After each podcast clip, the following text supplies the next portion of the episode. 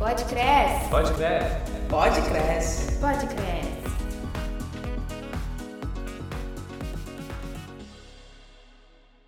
Olá, amigos. Meu nome é Paulo Vitor Mariem e estamos aqui para mais um episódio do Pode Cresce. Quero aproveitar para agradecer a audiência e pedir para que continuem nos acompanhando aqui sempre. Confiram também os vídeos da TV Cresce Rio no YouTube, com programas relevantes para vocês, corretores de imóveis. Nosso tema de hoje é Impactos da LGPD no mercado imobiliário. Convidamos dois profissionais que atuam com esse segmento. Bacharel em Ciências Contábeis, com foco em Contabilidade Gerencial Internacional, nossa convidada possui 29 anos de experiência em negócios corporativos. Pode se apresentar, Andréia Pinheiro. Olá, bom dia para todos. É, são 18 anos de, em negócios corporativos, 21, 12 anos em marketing digital e há 8 anos eu já atuo na área específica de imóveis. Então a gente já está um tempinho na questão de imóveis mesmo, de marketing digital para imóveis. Então a gente vai falar sobre um assunto que é muito importante. Exatamente.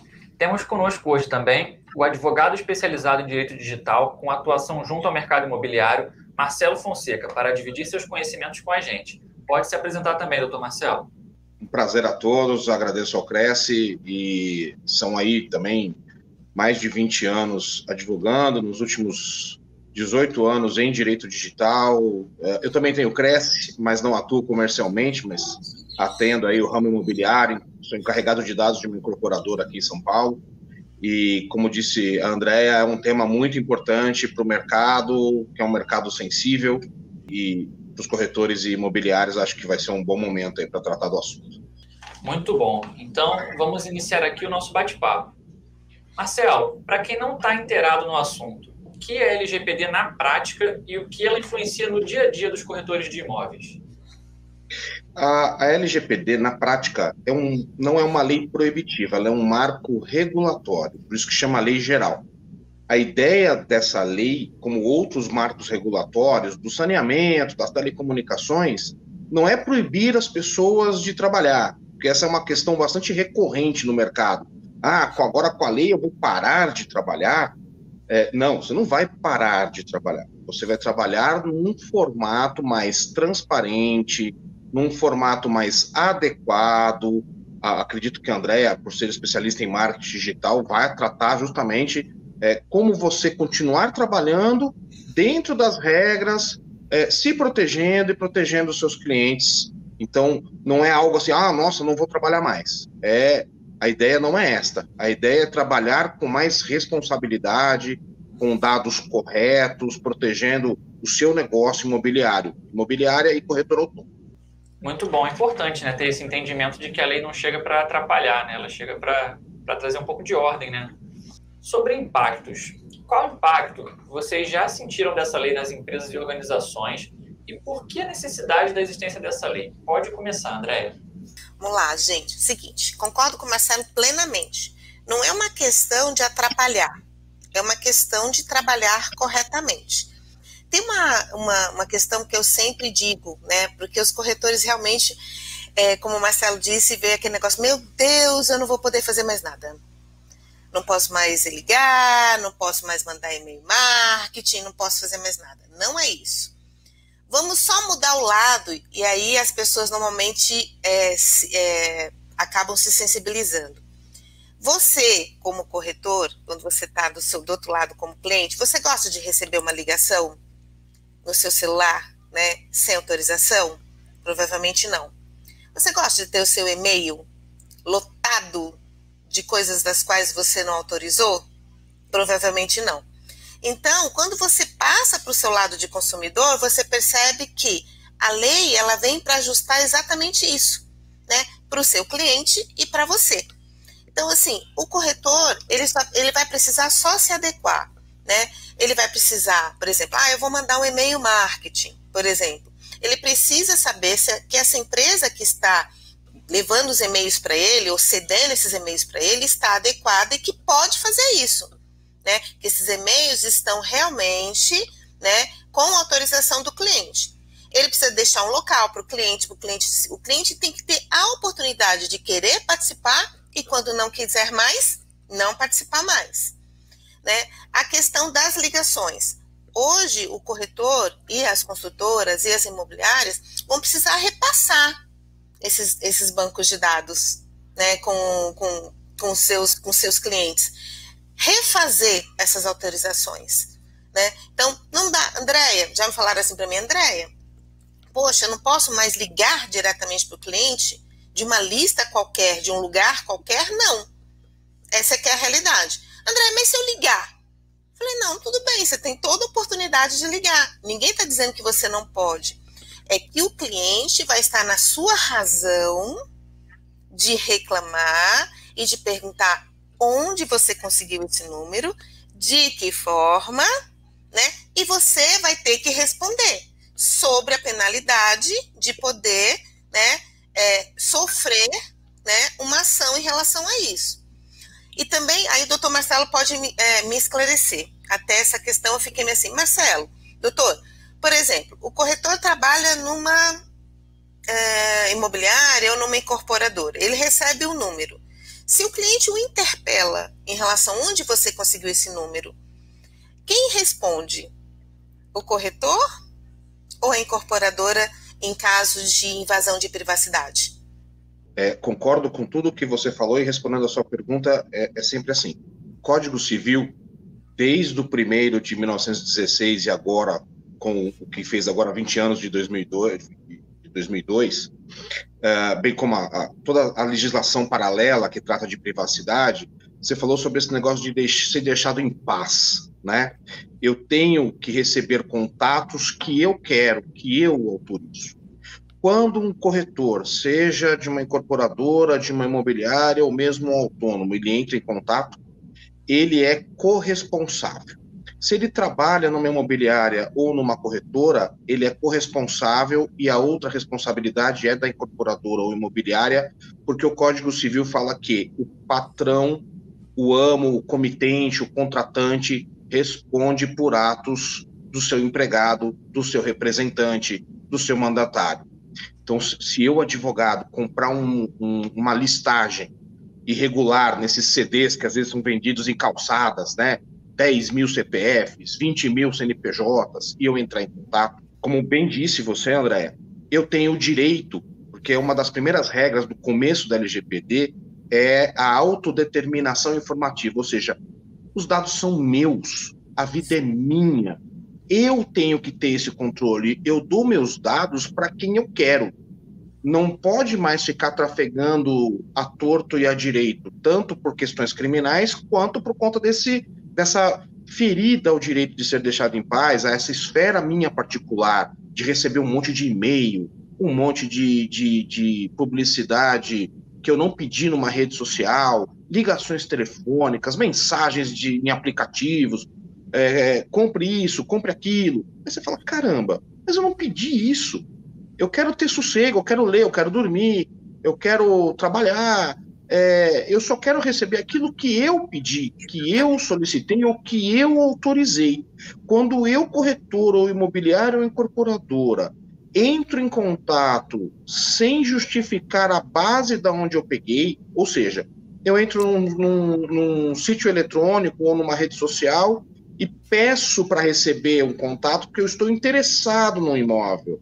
Aí está legitimado. Eu pedi. Ou se eu fiz uma pesquisa e eu, desde que isso seja muito claro e visível na publicidade ou no termo uh, de aceitação, que é o consentimento, né, na política de privacidade, eu concordo que você passe os meus dados para André entrar em contato comigo, eu estou autorizando. E não como acontecia antes eu ligo para a Andréia sem a Andréia pedir. Então, voltando, a lei não está proibindo, a lei está apenas colocando o trem nos trilhos, falando: olha, ao invés de ser festa do caqui, entre em contato com alguém que pediu. Ou mesmo que você tenha obtido os dados autorizado, que você tenha a justificativa, olha, você me autorizou a, a, entrar em contato com você de forma clara e consentida, e não eu entrar em contato com você te importunando toda hora. É, é, é, isso que visa a lei. E lembrando, a lei não é só para meios tecnológicos, Sim. ela é para meios físicos também. E ela é uma lei geral. Então, ela se aplica a advogados, a médicos, a, a dentistas, com questões, né, dos mais diversos tipos, onde eu posso obter dados sem a solicitação de uma pessoa. E aí esses dados acabam indo parar em diversos lugares e irregularmente.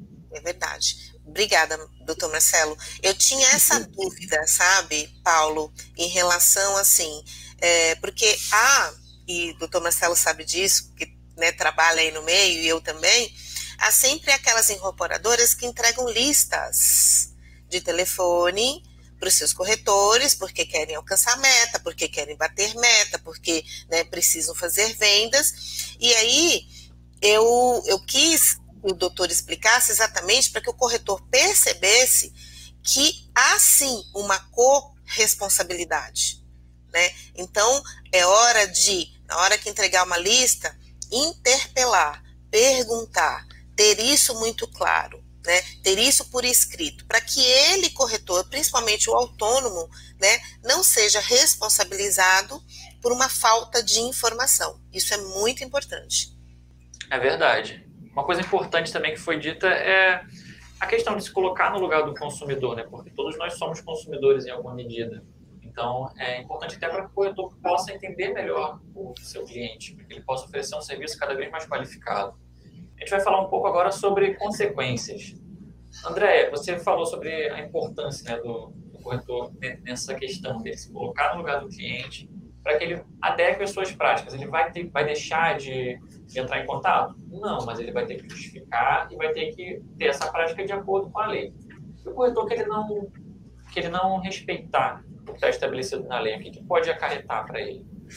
Olha, como o doutor Marcelo acabou de falar, há uma corresponsabilidade. A multa provavelmente deve ser proporcional. O doutor Marcelo pode explicar isso melhor.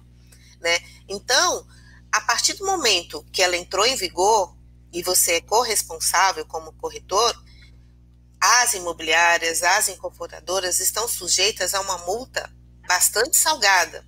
E não é uma multa, uma multa, é por cada notificação, né? Doutor Marcelo, se eu estiver errado, ele, ele me corrige. É por cada notificação que for recebida no órgão em relação àquilo. Então, isso começa a ficar caro, isso começa a ficar dispendioso e começa a ficar impraticável se você realmente não se adequar. Por que, que eu estou falando isso? Porque no meio de tantos corretores, o que eu mais ouço é: ah, isso não vai pegar. Imagina, Imagina né, que isso vai acontecer. E a minha resposta para eles é a seguinte: você vai mesmo arriscar? Porque, por exemplo, se for uma consumidora como eu, que está né, é, ciente dos meus direitos, e se você me pegar como consumidora, você vai encontrar um enrosco. Agora, precisa ver o seguinte: o quanto você está disposto a estar nessa situação porque não é uma situação qualquer. Ah, mas o brasileiro não vai, como é que fala? Processar? Tem certeza? O quanto financeiramente você consegue aguentar? Porque eu acho que é o que eu falo na, nas minhas palestras. Basta um. Doutor Marcelo vai falar, basta um para me quebrar. Eu não preciso de dois, três. Basta um consumidor, né, é, enroscar com esse assunto e pedir essa informação e ir atrás, e aí você está com um problema muito sério. Então, eu acho que é aquela questão de pensar. Digo para todo mundo, Paulo, você pode fazer o que você quiser, mas agora, né, com todas essas informações, você vai fazer isso, vai tomar essa atitude, sabendo da consequência. Pode crescer. Pode crescer. Pode crescer. Pode crescer.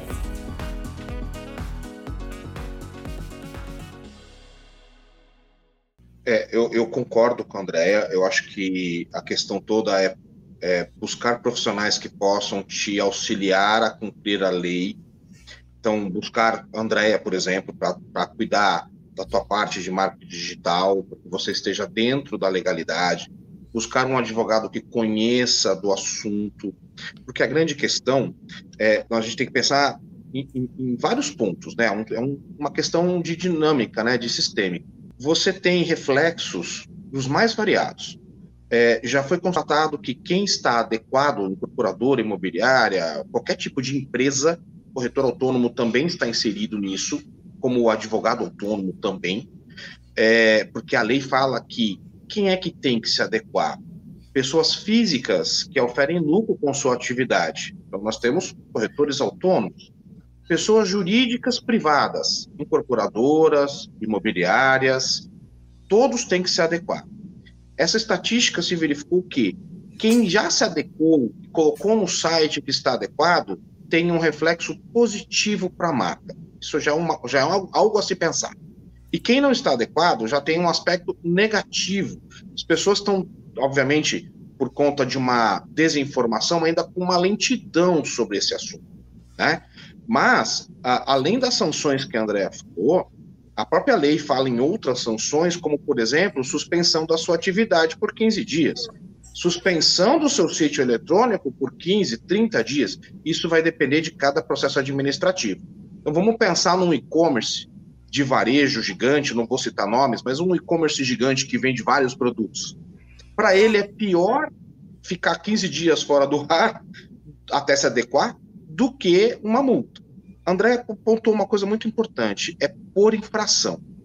Isso pensando na questão administrativa. As sanções só podem ser aplicadas pela Autoridade Nacional de Proteção de Dados. Mas nós temos o PROCON, nós temos o Judiciário, e, como a Andrea falou, a questão é suportar uma ação. Porque nós temos um custo financeiro, você vai ter que contratar um advogado para remediar algo que você poderia ter prevenido contratando profissionais para te ajudar.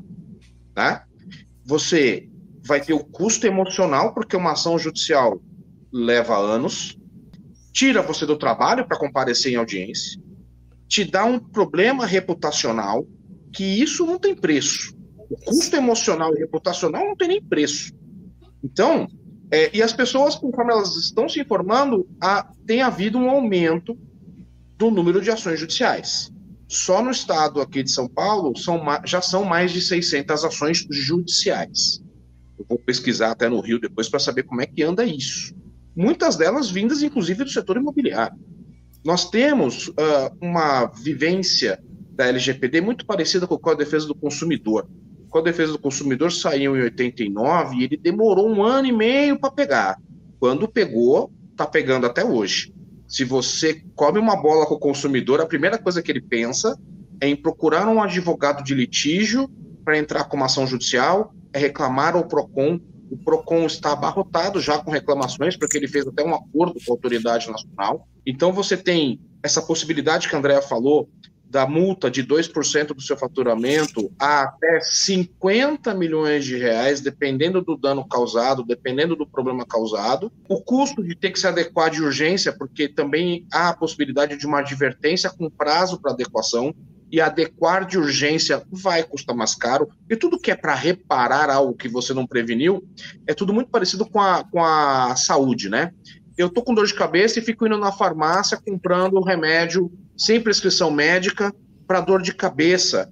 E aí eu deixo de ir no médico, porque o farmacêutico é meu amigo, mas o farmacêutico não tem a formação de médico, eu não faço exame, e um dia eu tenho uma baita enxaqueca e vou parar no médico e descubro que eu tenho um problema mais grave de saúde que eu poderia ter remediado se eu tivesse procurado médico, porque eu estava com um sintoma que não é natural ter dor de cabeça todo dia, por exemplo. Eu podia estar com uma pressão alta. E aí eu tenho um AVC porque eu fiquei tomando Novalgina ao invés de, ficar, de procurar um médico e verificar o porquê da dor de cabeça. É exatamente o mesmo paralelo.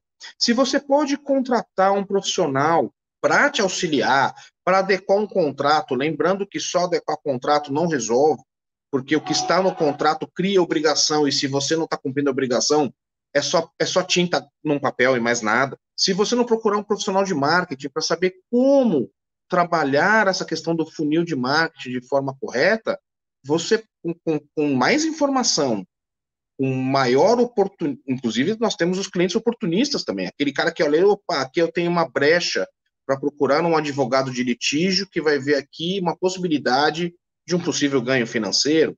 Então, por que esperar essa carga? Para quem é, é corretor autônomo, então, é mais grave ainda. Um cliente que procura você num, num site de um tribunal, hoje tudo é eletrônico, eu consigo levantar certidões, consigo fazer buscas porque os processos são públicos, e aí eu descubro que o corretor tem vários processos, a imobiliária tem vários processos, o que o cliente vai pensar? Ah, esse aqui eu não vou contratar, porque alguma coisa de errado ele está fazendo. Então, por que não buscar auxílio para prevenir? Eu acho que a prevenção é sempre o melhor caminho. Concordo plenamente, doutor. Prevenção é sempre o melhor caminho. Né? Os corretores, principalmente os autônomos, eles precisam se adequar de alguma forma.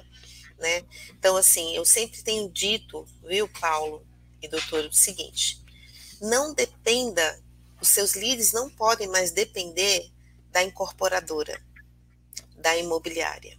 Tenha a certeza que você está fazendo certo. Então, para ter certeza que você está fazendo certo, tenha o seu site, o seu domínio, a sua política de privacidade. Você deve né, gerar o seu, os seus leads, porque aí você tem controle. Se você não tiver esse controle, você vai estar tá dependendo do que o outro fez certo ou fez errado. E como nós já dissemos aqui, você é corresponsável. Então, hoje, na, mais do que nunca, né, o corretor, principalmente o autônomo, eu tenho dito para todos, por favor, olha, contrate o seu domínio, faça o seu site, coloque a sua política de privacidade, tenha certeza que esse lead que você está recolhendo é seu mesmo. Tenha certeza que esse cliente que você está entrando em contato, ele pode te dar a permissão e retirar a permissão dentro do seu ambiente. Não dependa do ambiente do outro. Poxa, Andréia, mas eu vou ter que né, investir num site, investir num domínio? Sim, melhor você ter uma dor de dente que você possa tratar do que você ter que arrancar o dente de uma vez só e perder. Então, isso é uma coisa que os corretores hoje não, assim, não tem, eu brinco muito, né? Não tem mais jeito, Paulo, não tem mais jeito, doutor. Ah, eu não gosto de rede social, eu não gosto de ter domínio, eu não quero na realidade hoje se tornou praticamente uma obrigação, não mais porque você, ah, porque eu tenho que estar na social, não, é, se tornou, com a LGPD, se tornou praticamente uma proteção. Porque se você continuar dependendo do, do site da imobiliária, da incorporadora, a não ser que você tenha certeza que todos estão agindo de forma correta, né, você sempre vai cair na dúvida de ser corresponsável por algo feito de forma errônea. Então tem que tomar bastante cuidado. Perfeito. É, acho que a gente debateu muitos assuntos de alta relevância para o corretor, mas infelizmente nosso episódio está chegando ao fim.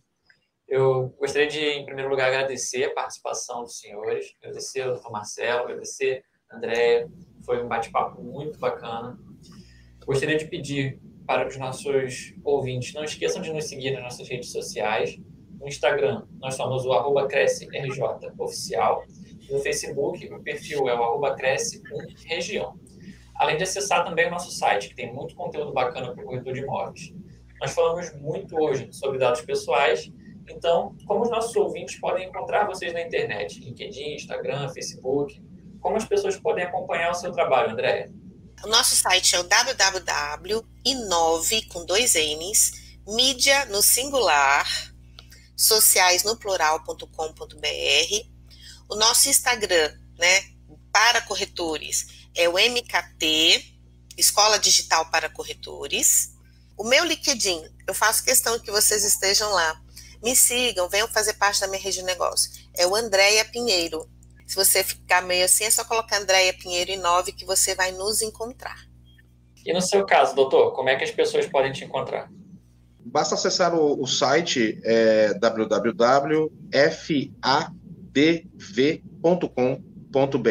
e lá tem os links uh, das redes sociais, tem o site, tem vídeos, tem notícias.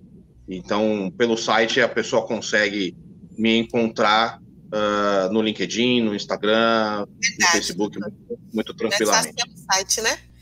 É uma pessoa de marketing, foi uma pessoa de marketing que fez para mim. Por isso eu acho que é fundamental a gente valorizar essas questões profissionais, né? Como a gente conversou aqui, é, é fundamental. Eu procurei uma pessoa de marketing digital como a Andrea para me auxiliar, e aí eu mesmo, obviamente, adequei a política, adequei os cookies, né? Porque nem sempre o santo não pode ser de casa, mas é, eu, eu procurei um profissional. É, eu acho que, acho que é, é fundamental que você tenha essa visibilidade de cunho profissional, assim, que, que o cliente se sinta confortável.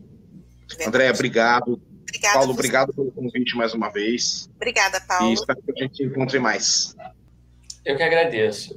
E vamos encerrando mais um podcast. Também um alerta para a galera continuar cumprindo o distanciamento social, se cuidar, porque nesse momento é muito importante, mesmo com a queda nos casos de Covid. Aproveito para convidar os nossos ouvintes a continuar nos acompanhando, que estamos com tudo nesse ano de 2021. Um grande abraço e até a próxima. Pode crescer. Pode crescer. Pode crescer. Pode crescer.